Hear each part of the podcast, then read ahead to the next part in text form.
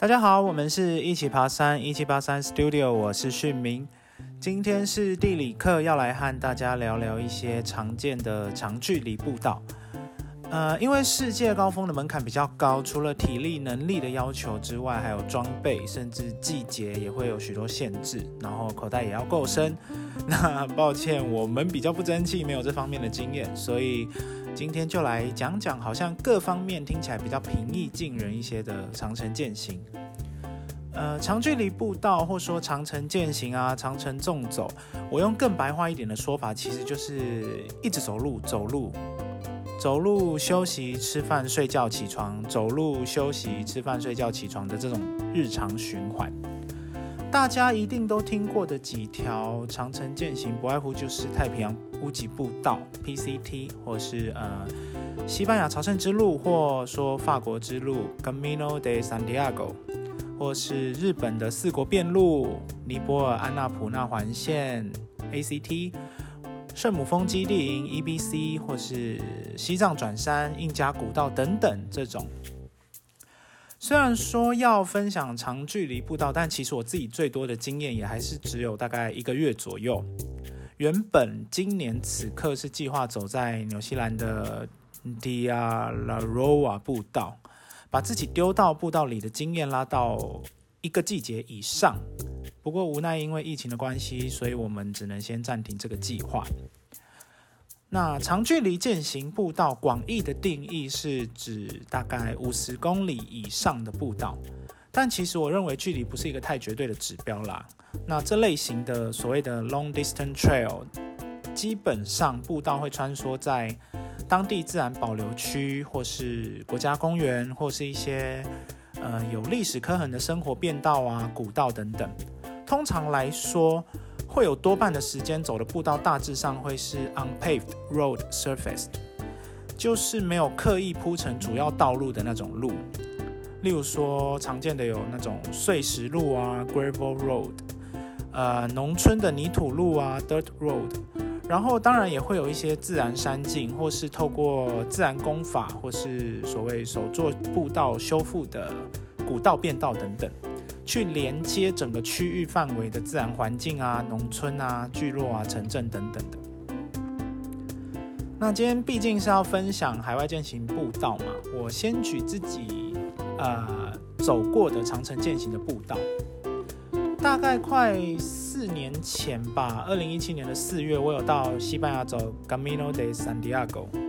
朝圣之路中大家比较常听到的法国之路。那是我第一次出国，也是我自己一个人出国。其实现在想起来真的蛮勇敢的，因为从巴黎一下飞机就各种驱车，转了法国高速列车 TGV，然后当地的火车，然后巴士，再走路到偏远的南法郊区，一个接近西班牙的边界的一个西南方的小镇 Saint Jean Pied de Port。那通常你在台湾的邮寄上面会看到它缩写成 SJPDP，就是或者是圣圣让皮耶德波尔。那规模比较完善的长城践行的起点，通常会有一些资讯站，或是像自工办公室这种。像圣让这边就会有一个需要登记国籍姓名啊，然后核发朝圣者护照，就是让你沿路有一些教堂啊。呃，庇护所啊，或是 cathedral 等等可以集印章的地方。然后你也要领取一些沿路补给资讯的细节等等的，像是它会有上面就会有参考的里程数啊、距离啊、住宿点选择跟开放时间等等的。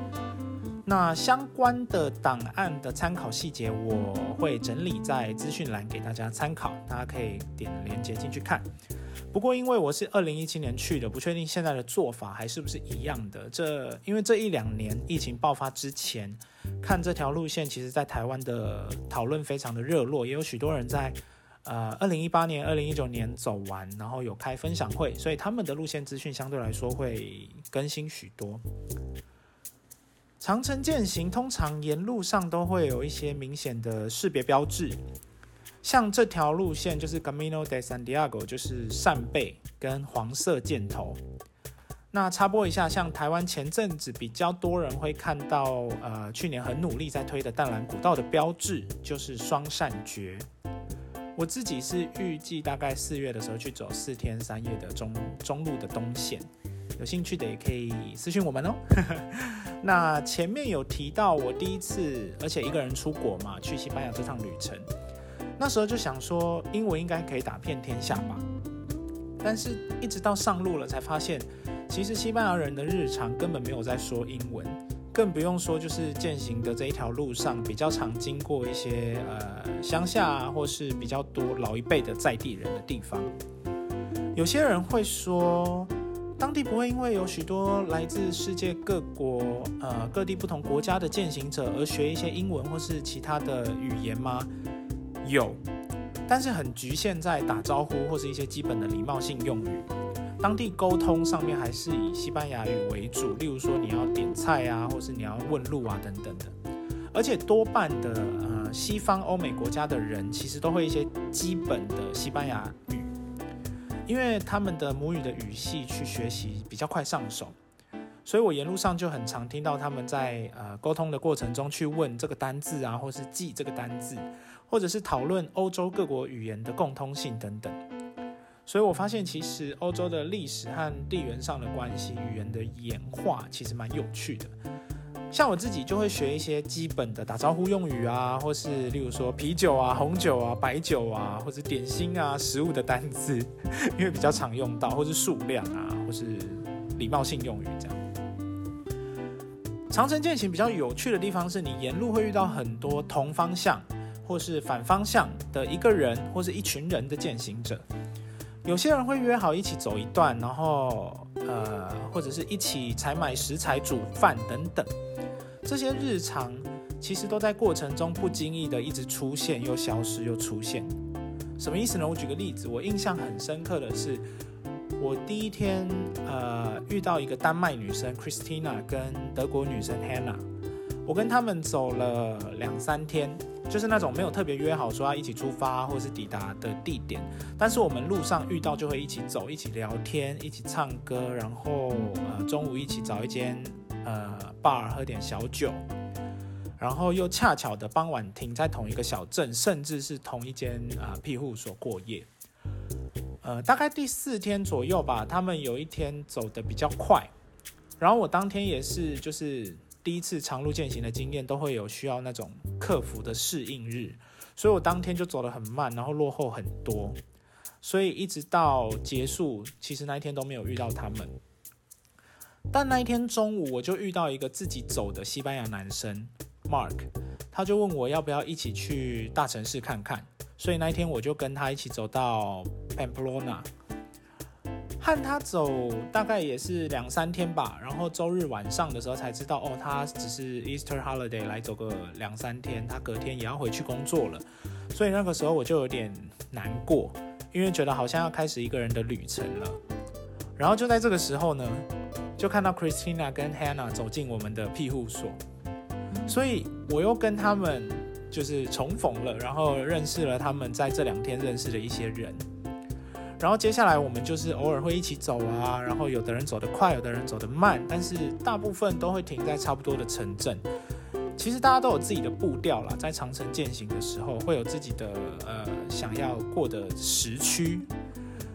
所以有的时候，例如说像 Hannah 也会想要一个人住啊。其实大家在沿路上都会有自己的选择，所以其实一个人去走长城践行一点都不会感到孤单。因为沿路上就是会有，会一直有人跟你朝着同一个方向前进。像我后来回台湾看照片的时候，就发现很多前面几天拍照出现在我背景的那些人，其实在我后半段的旅程都变成我的 partners。因为我后面又跟 Christina Hannah 分离了一段时间，因为他们呃脚不太舒服，所以打算搭公车。然后他们询问我，我就说呃我还是想要用走的，所以我就。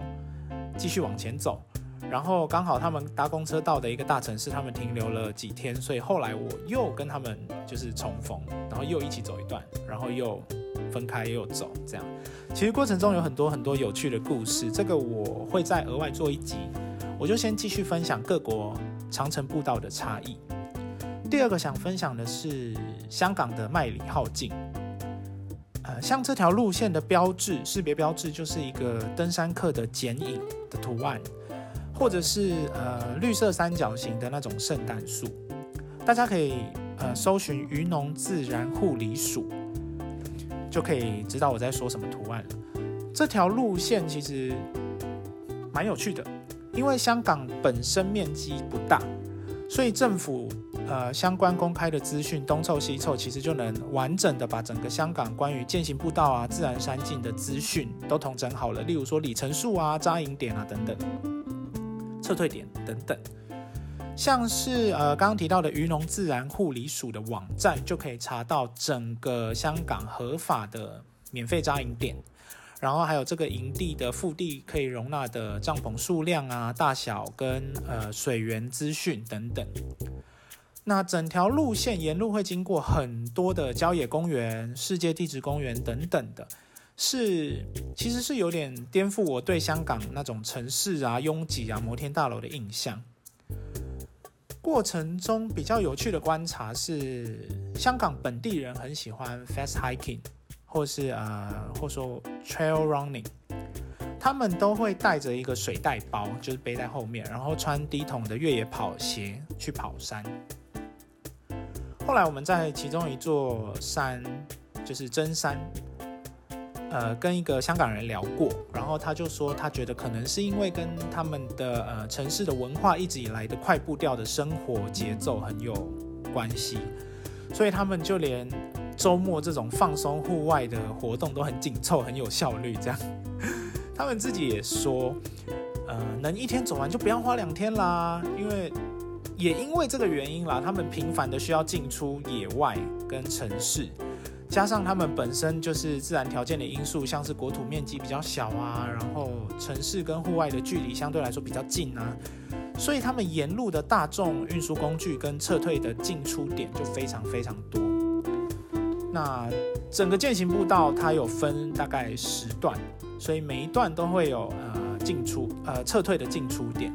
所以大众运输系统很完整，然后沿路甚至是在呃刚刚所谓的分段的那些端点，都会有一些简单的贩卖机啊，可以呃补充一些行动粮等等。那关于香港的麦里浩径和凤凰径的践行经验，我之后也会再多做一集。第三个我要分享的是我们前年在日本的枪月表营做的纵走。就是二零一九年，日本的长路践行其实很多啦，像是四国遍路啊、熊野古道啊，或是东北的 Michinoku Coastal Trail 等等。那今天分享的这个中房温泉到上高地这段的路线，定义上会比较偏向台湾人所谓的登山路线，会比较像台湾的百越啦，百越行程，像是雪山啊这样。其实呃，日本登山在山上的资源是相对很完整的，像是每一个山庄内每天几乎都会更新临近路线的天气预报，那在地的登山用的那种天气 A P P 也都很及时的更新，所以呃沿重点是沿路的网路也都相对来说比较稳定。那其实大家都知道，台湾的登山历史和日本的登山历史发展多少有很大的关联。不管是呃地理环境，像是山的样貌啊，或者是山屋的经营模式、山友的习性，或是登山运动的一些潜规则等等，在日本践行，我个人觉得不用太担心的，就是补给，因为沿路的山屋他们是他们是私营，就是民营。所以基本上应有尽有，就是他们要竞争嘛，所以会有水啊，有热食啊，有行进粮啊，纪念品啊，各种资讯或是各种你需要的补给，基本上山屋都能找到。所以在日本长城践行有一个很棒的好处，就是路线很多，撤退点也很多。我个人认为，除了日本登山的历史脉络以外，可能。呃，也跟山屋民营彼此竞争的关系，像是接下来待会会提到的尼泊尔也是，就是呃部分的尼泊尔的那种长城践行的支线，就是因为山里的部落可能有人想要做生意，所以开出来的一条就是绕路的步道，然后最后会呃接回主线这样。有的时候其实这些支线蛮有趣的，因为会经过一些传统部落或是一些呃观光景点。好，那我接下来就分享今年呃去年。年初的时候，在疫情爆发之前，我们到尼泊尔的 Annapurna Circuit Track 这条路线的识别标志就是红色跟白色横画的油漆，代表的是主线。那如果你看到的是蓝色跟白色的油漆，就代表的是支线。沿路上这个识别标志可以在石头啊、地上啊、围墙啊等等的各种地方看到。基本上，除非是支线，或者是因为呃积雪导致路基不明显，不然其实走呃这条路线蛮难迷路的，包含 E B C 也是。呃，尼泊尔长城践行事前的申请作业是没有办法在线上完成的，一定要亲临市区的附近的办公处，离市区有一小段距离啦，有点麻烦。然后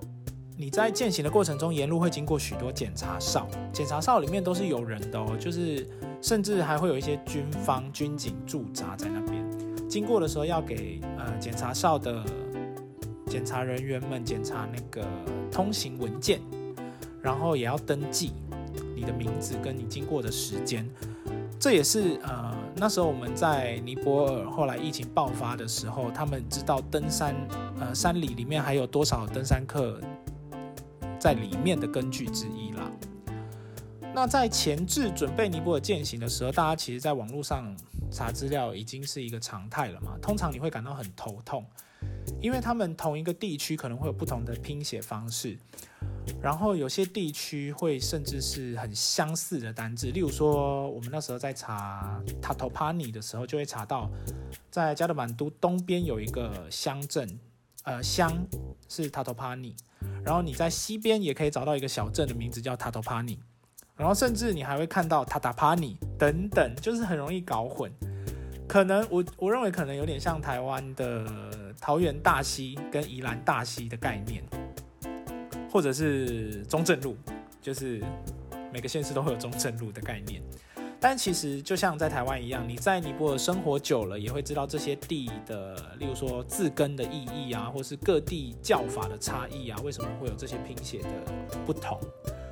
虽然事前做功课很头痛，但其实没有那么难啦。因为时间比较有限，今天主要就跟大家分享四个国家在长城践行通常需要注意的事情啊，例如说基本资讯啊、识别标志啊，或是这些国家文化的差异、特色等等的一些基本认识。那如果大家对我们提到的四条步道有任何的经验，我们的经验方式有兴趣的话，也欢迎在 Instagram 下方留言，我们会再根据大家有兴趣的部分开一个专题，讲述更多关于那一条步道上的资讯或者是一些故事分享。那今天就到这边，拜拜。